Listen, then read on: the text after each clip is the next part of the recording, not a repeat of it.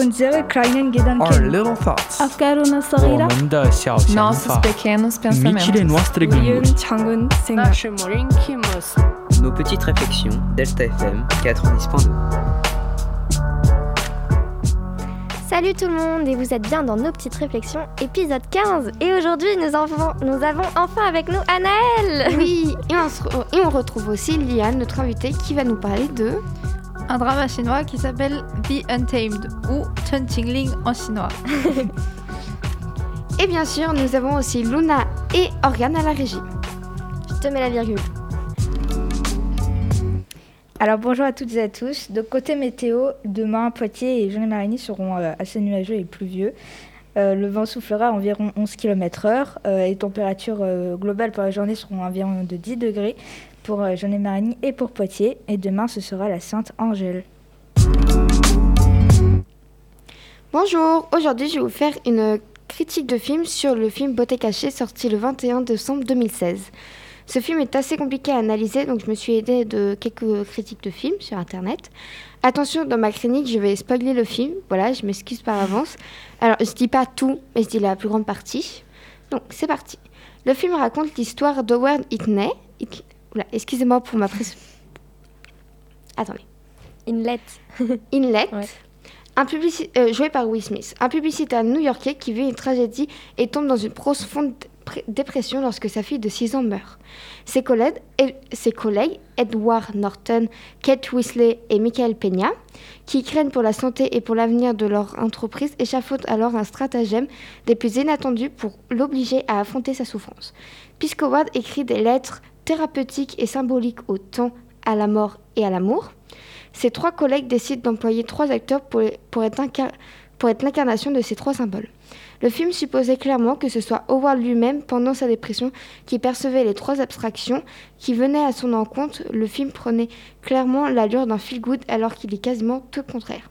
C'est en effet les plus proches collègues d'Howard, Simon, Claire et Whist, qui décident d'embaucher des acteurs pour présenter ces abstractions afin d'évincer Howard de la boîte puisque ce dernier se mure dans un silence dangereux faisant perdre à l'entreprise tous ses partenariats.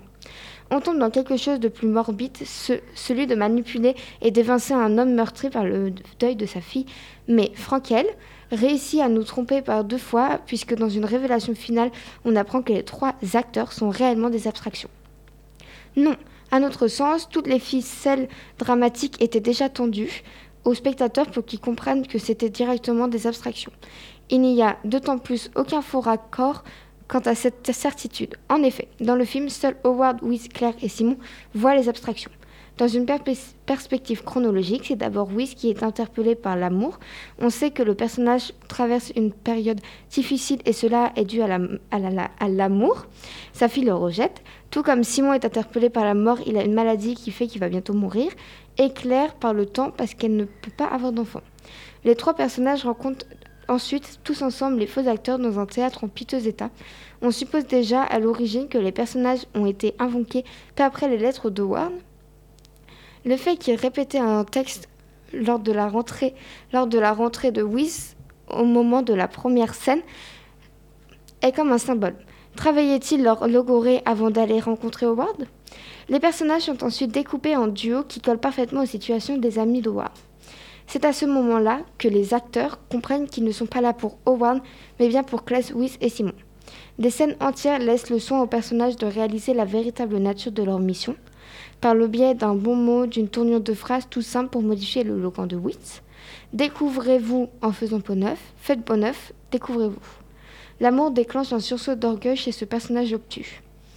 C'est en le voyant venir au théâtre qu'elle semble comprendre par le biais d'un plan rapproché sur son regard qu'il en dit long, qu'elle est là pour lui. La scène où il se retrouve en ville confirme tout cela. Elle tente de le faire parler de sa fille afin qu'il comprenne la nature du véritable amour, chose qu'il n'avait pas, pas avant de la rencontrer. Pour Simon, la donne est semblable. C'est dans la scène du- dans le magasin où Brigitte la suit, le suit dans les rayons qu'elle comprend les raisons de sa venue. Franck elle capte en plan semi-rapproché Simon qui déambule dans les rayons au fur et à mesure qui- qu'il se livre à Brigitte. Cette dernière disparaît puis réapparaît plusieurs fois à plusieurs reprises dans le cadre. Par ce procédé, on comprend que, euh, on comprend.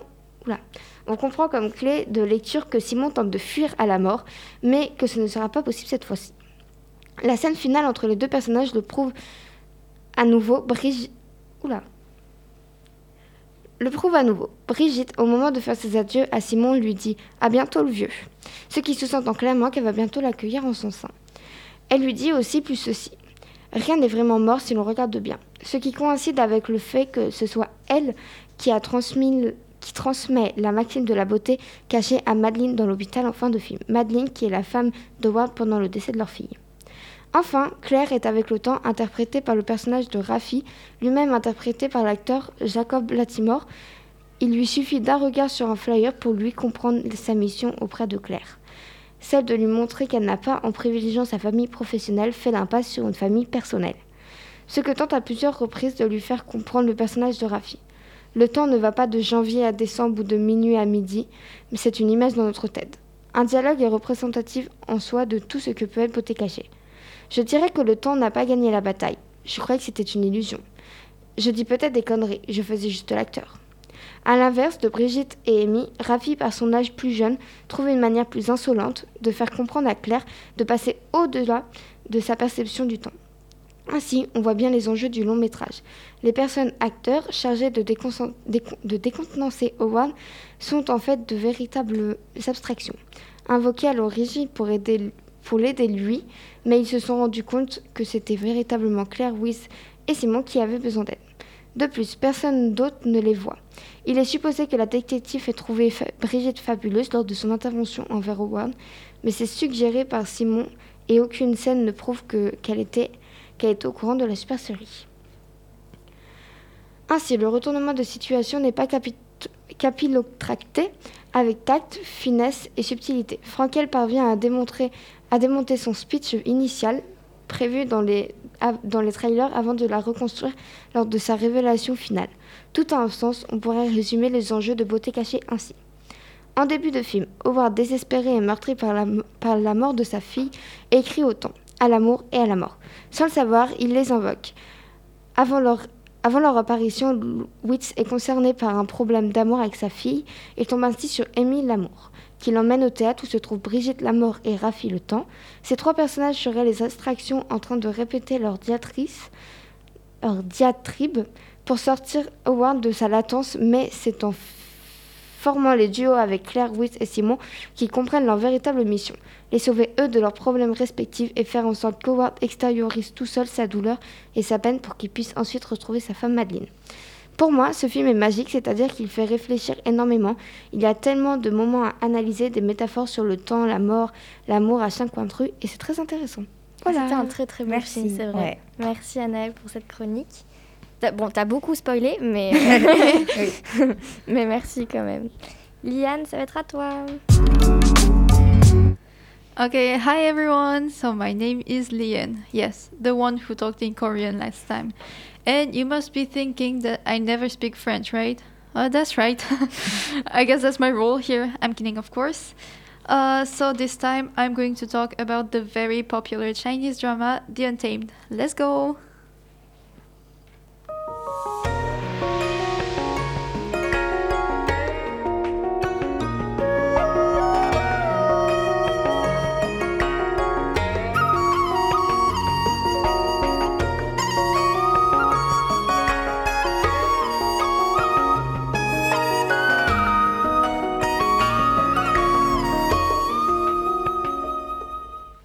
Okay, so The Untamed is a 2019 Chinese television series adapted from the Xianxia novel Mo Dao Zu Shi by Mo Xiangtong Xiu.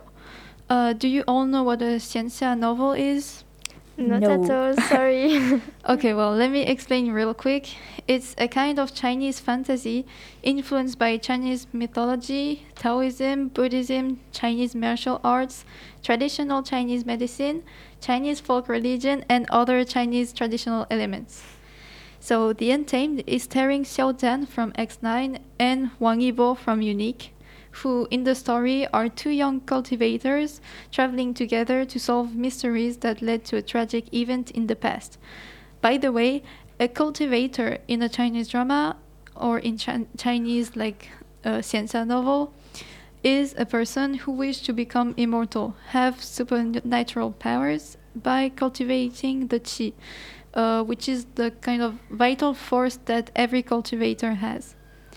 So the original web novel shows an explicit uh, romance between the two male protagonists, but the adaptation was censored due to China's ban on LGBT portrayal in films.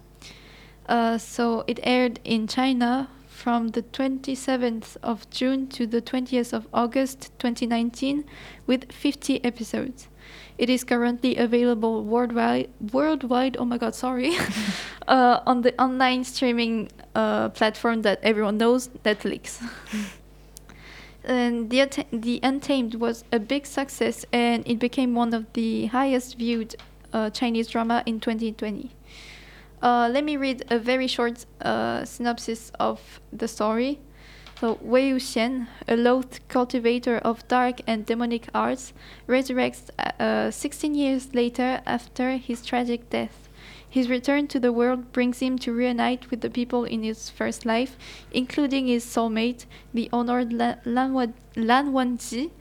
Uh, Wei Yuxian then begins to remember his time before his demise uh, 16 years ago, from his beginnings as a young cultivator to his descent to dark magic. Okay, so I don't want to spoil too much of the story, so I won't say more. Uh, but you should watch it. Okay. Uh, let's talk a bit about our two main characters. So, uh, Wei Yuxian, or Wei Ying, uh, which is his birth name, uh, played by Xiao Zhan, is a Zheng clan disciple who wields the Swabian sword. And that's kind of funny because Swabian means whatever. so it's a nice name. And the Chenqing flute. Uh, he's known for inventing new spiritual techniques and invention. He's kind hearted, optimistic, mischievous, and loyal. He cares deeply about his family and friends, and his soulmate, Lan Wanji.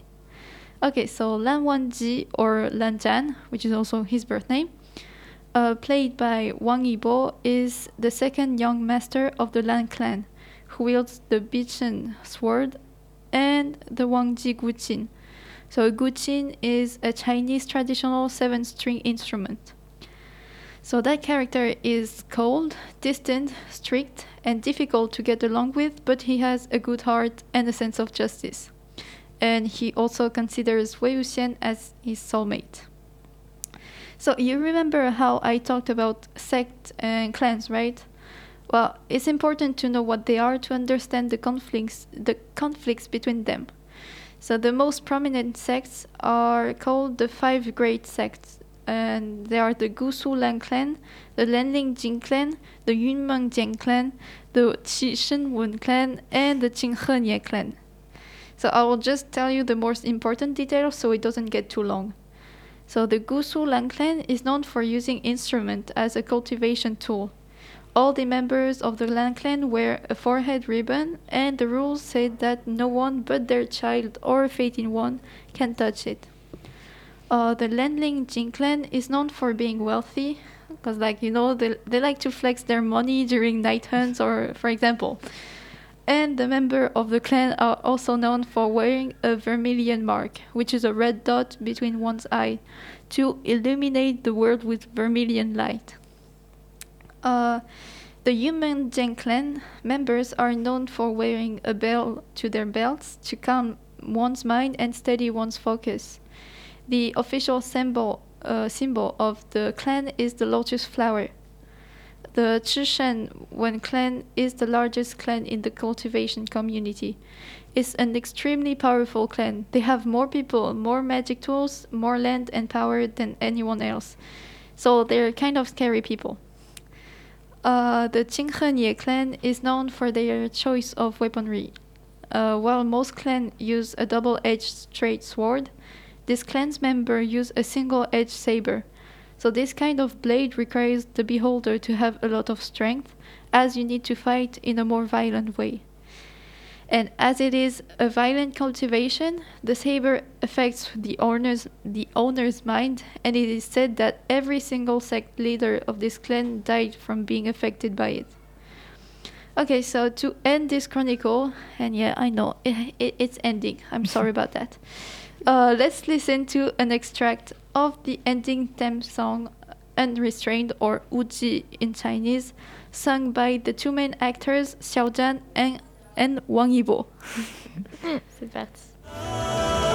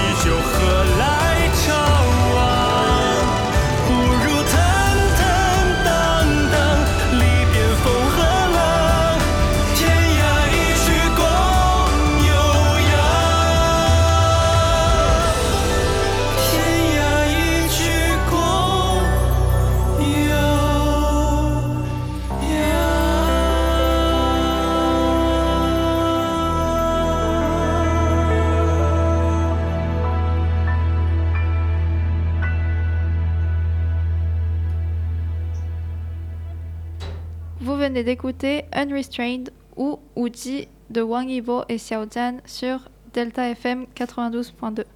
Euh, 90. 90, Oh, sorry. Euh, désolé. T'inquiète. T'inquiète. C'était très intéressant comme chronique. Merci beaucoup. tu vas t'en remettre, Liane. Liane est morte de rire actuellement. c'est pas grave. Bon, et bah bonjour à tous. Moi, je vais faire la dernière chronique. C'est encore un peu long, mais, euh, mais c'est très intéressant. Donc, je vous avais déjà parlé il y a quelques semaines de schizophrénie. Et aujourd'hui, je vous retrouve pour un autre trouble mental, souvent confondu avec justement la schizophrénie. Alors, si je vous dis trouble dissociatif de l'identité, vous n'avez aucune idée de ce que ça veut dire. vous me répondez Kézako. Eh bien, c'est parti, je vous explique. Alors, le TDI, c'est le trouble dissociatif de l'identité, qui est anciennement appelé trouble de la personnalité multiple. Et en anglais, on trouvera aussi dissociative identity disorder ou multiple personality disorder. Je dis car il y a extrêmement peu d'articles en français sur ce sujet qui est encore beaucoup trop connu, trop peu connu, et donc euh, la plupart sont en anglais. Alors, avant tout, petit disclaimer évident, je ne suis pas une professionnelle et je suis désolée d'avance pour euh, de mauvaises formulations que je pourrais employer. Et euh, attention, vous allez parfois entendre des mots comme IL ou protectrice. Donc si vous n'êtes pas... Alors, euh, protectrice, ça veut dire protecteur et protectrice. Donc puisque je vais utiliser au maximum l'écriture inclusive si vous n'êtes pas habitué. Et ES du coup. voilà. Alors, pour mes recherches, je me suis notamment aidée de la chaîne YouTube Le Journal d'Olympe et du blog partiel.com qui est tenu par Cosima, une personne at- atteinte de ce trouble. Et il y a aussi son interview sur la chaîne YouTube de France TV Slash. Donc si vous voulez en apprendre plus, c'est là-bas. Donc le TDI, c'est une maladie mentale, un trouble qui se caractérise par la présence de deux ou de plusieurs identités distinctes, ou personnalités si vous préférez, chez un même individu, et qui vont prendre le contrôle du corps et de son comportement de manière totalement involontaire et aléatoire. Chaque identité peut avoir ses propres souvenirs, avoir un âge différent, avoir sa propre perception, ses propres opinions et ses propres goûts. C'est comme si vous preniez des élèves de votre classe de français, donc peut y en avoir 2, 5, 10 ou 15. Vous pouvez même prendre les profs ou, euh, n'importe qui, et euh, IL auront des âges et des genres différents, ainsi qu'un caractère différent, ne parleront peut-être même pas la même langue. Certains s'apprécieront et d'autres se détesteront, il peut aussi y avoir des frères et des sœurs. Vous prenez ce petit groupe, et vous rentrez chacune de ces personnes dans un seul corps. Bon, c'est un peu violent, mais qui peut être le corps d'une des personnes ou pas. C'est ça le trouble de la personnalité multiple. Toutes ces personnes sont alors appelées des altères et vont incarner, enfin prendre le contrôle du corps en fait tour à tour.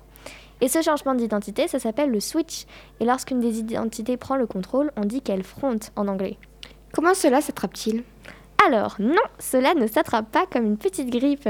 On ne naît pas avec ce trouble-là. Il, paraît- euh, il apparaît comme un mécanisme de défense pendant l'enfance, avant l'âge de 7 à 9 ans, suite à des traumatismes, des expériences éprouvantes et ou à des abus, euh, des, des habits, bien sûr, à des abus subis très jeunes.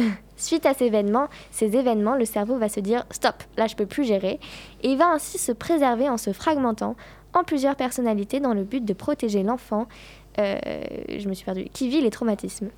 C'est comme s'il déléguait ses souvenirs traumatisants à une ou plusieurs autres personnalités. En fait, la charge mentale qui est donnée à l'enfant est bien bien supérieure à ses capacités mentales et donc le cerveau va essayer de décupler ses capacités mentales en créant des altères. Et un alter, c'est donc une autre personnalité. Voilà, ça j'ai piqué cet extrait dans la chaîne euh, euh, Le Journal d'Olympe. Alors je tiens à préciser aussi que le TDI, ce n'est pas un délire psychotique, un truc qu'on s'invente si vous voulez. Euh, c'est ça, c'est surtout le cas pour la schizophrénie. Enfin, je ne veux pas dire qu'ils se les inventent, mais, euh, mais c'est un, délire psychotique qu'ils peuvent avoir. Là, dans le TDI, c'est vraiment quelque chose de réel, ce sont des vraies consciences. Alors, scientifiquement, euh, je vais vous expliquer un peu ce qui se passe. Je vais pour cela reprendre les mots de Cosima donc sur son Instagram partiel, qui l'explique bien mieux que moi. En fait, le TDI, c'est un mécanisme de défense. Nous autres, quand on a peur, c'est que notre cerveau perçoit quelque chose qu'il considère comme un danger. Il prépare alors le corps à réagir en libérant des hormones pour activer euh, les muscles, accélérer le rythme cardiaque et la respiration. C'est la décharge d'adrénaline et c'est ce qui va nous permettre de nous défendre face au danger. Mais quand la situation ne permet pas d'agir, c'est-à-dire qu'on ne peut pas fuir, pas combattre, ce processus va surchauffer et causer une sid- sidération. On ne peut plus rien faire du tout, on est totalement bloqué. Il ne reste plus que le stress à un niveau immense et pour éviter que cette surchauffe ne cause un arrêt cardiaque, le cerveau plein de ressources va bloquer la production d'hormones et couper la personne de ses sensations et émotions. C'est la dissociation. La dissociation est donc un processus qui permet de rester en vie. Le problème avec tout ça, c'est que les souvenirs de l'événement peuvent ne pas être gérés correctement à cause de l'amnésie traumatique. Est-ce que jusque-là vous suivez? Ça, Ça va, va, C'est pas trop compliqué Bon alors, les alters et leur rôle. Donc l'ensemble des alters d'une personne multiple s'appelle le système. Il arrive même si c'est très rare qu'un des alters ait lui-même un TDI qui s'appelle un sous-système. Là, ça commence à être compliqué. Euh, parmi les alters, on trouve généralement l'hôte. Donc c'est celui qui prend généralement le plus souvent le contrôle du corps. Donc c'est souvent la personne qui elle était quand elle était petite. petite. Euh, protecte le, le la protectrice. Donc c'est le rôle le plus fréquent qui va protéger ou prévenir d'une agression, euh, quelle qu'elle soit, euh, le corps ou un alter ou le système entier.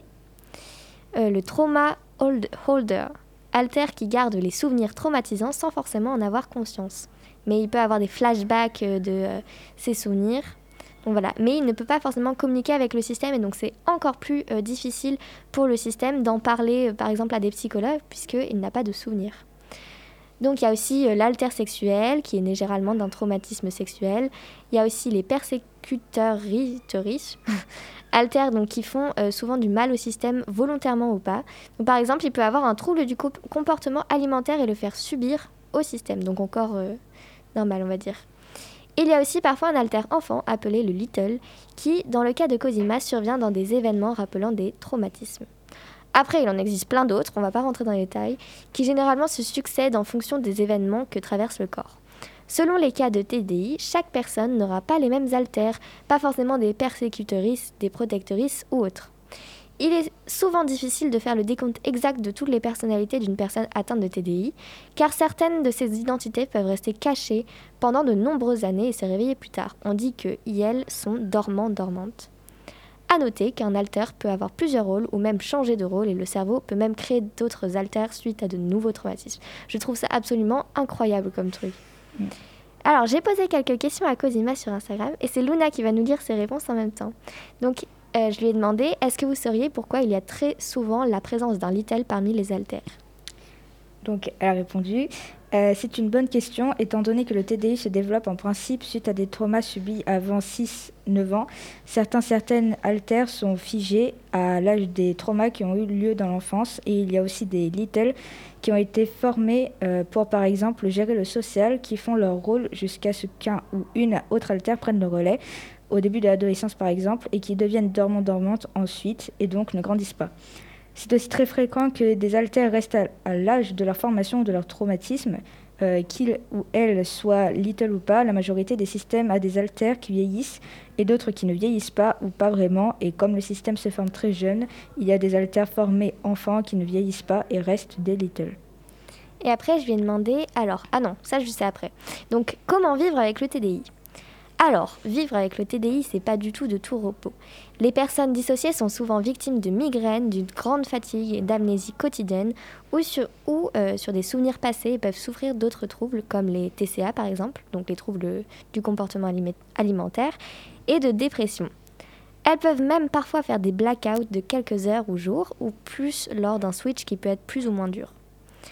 Euh, Il y a Cosima qui expliquait qu'un switch, c'est euh, comme enfin, ce qu'elle ressentait quand elle avait un switch, c'était comme si c'était une fenêtre, euh, l'altère qui passait une fenêtre à l'intérieur de- d'elle. Voilà. Euh, il faut savoir que la personne multiple a une mémoire commune avec certains altères, c'est-à-dire qu'elle sait ce que l'altère ce que en question a fait juste avant de switcher. Mais avec d'autres altères, elle peut avoir un blackout ou être amnésique et ne peut pas être au courant de ce que IL a fait pendant qu'IL. Euh, Dans le quotidien, les, petits événements comme ça qui, indiquent que c'est c'est vraiment ça. Je me réveille le matin, je prépare mon bol de Kellogg's, puis en fait il est midi et je suis devant une série. Voilà, donc ça a l'air assez compliqué. De plus, les altères se manifestent tour à tour, mais il arrive que parfois deux d'entre eux surgissent en même temps. Pensées et sentiments parasites, dysfonctionnements ou encore euh, souvenirs flous euh, sont alors de la partie. Sur son compte Instagram partiel, Cosima livre des astuces pour vivre à plusieurs en conciliant les, identités entre elles, en communiquant ensemble par l'intermédiaire par exemple de vocaux ou de notes que l'alter suivant pourra euh, écouter ou lire pour savoir ce qu'était en train de faire l'identité précédente avant de switcher. Et enfin, j'ai demandé à Cosima comment elle, est-ce qu'elle le vivait, et voici ce qu'elle m'a répondu. Alors elle a répondu, d'un point de vue personnel, là c'est bien, on a la chance d'être bien entouré, d'avoir la possibilité d'être en sécurité, mais ça n'a pas toujours été le cas et pendant longtemps c'était vraiment difficile sans pouvoir mettre un mot sur la cause de ces difficultés. Est-ce que chacun, chacune d'entre vous sait que IL est atteint, atteinte du TDI Alors elle a répondu, on sait, euh, oui, on sait que tout et, tous et toutes qu'on fait partie d'un système, mais là encore, ça n'a pas toujours été le cas. Ça fait trois ans maintenant qu'on a commencé à prendre conscience de notre existence respective. On a un système de plus de 15 altères et on a pensé longtemps qu'on était deux, sans savoir exactement ce qu'était le TDI, etc. Et au moment où on a tourné la vidéo pour France TV Slash, on était conscient, consciente que de 8 altères. Et pour l'anecdote, une altère qui s'était formée il y a plus de 10 ans n'avait jamais fronté et était restée dormante depuis tout ce temps. Et quand elle a fronté pour la première fois il y a deux ans, elle n'avait globalement conscience de rien du tout et n'avait pas de souvenir de ces 10 années. Mais encore une fois, on a vraiment la chance d'être aujourd'hui dans un environnement très bienveillant, très à l'écoute, très rassurant, qui permet que tout se passe bien et que globalement, on puisse tous et toutes s'entendre entre nous et prendre le temps chacun chacune de faire ce dont on a besoin. Du coup, voilà, je remercie beaucoup Cosima d'avoir répondu à mes questions. Et pour finir, je voulais ra- vous raconter quelques cas connus de TDI qui sont, je trouve, assez fous.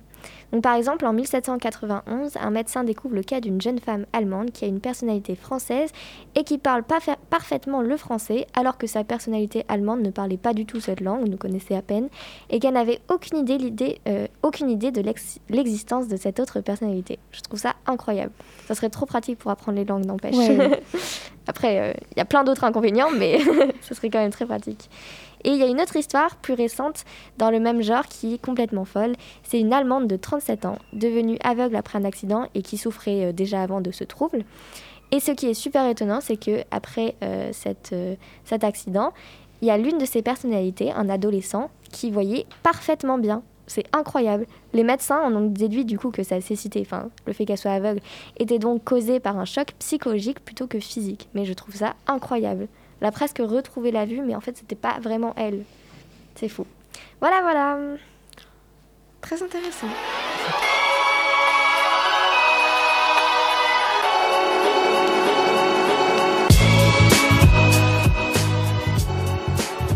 Et voilà, fin de cette émission. On espère que, que ça vous aura plu et on se retrouve bien entendu mardi prochain à 13h. Et bien sûr, vous pouvez écouter et réécouter cet épisode sur les plateformes de streaming audio ou bien sur le site de Delta FM à l'adresse lp2i.radio-delta.fr. Salut. Salut. Merci Liane d'être venue d'ailleurs. tu reviens quand tu veux. Bye bye. Salut.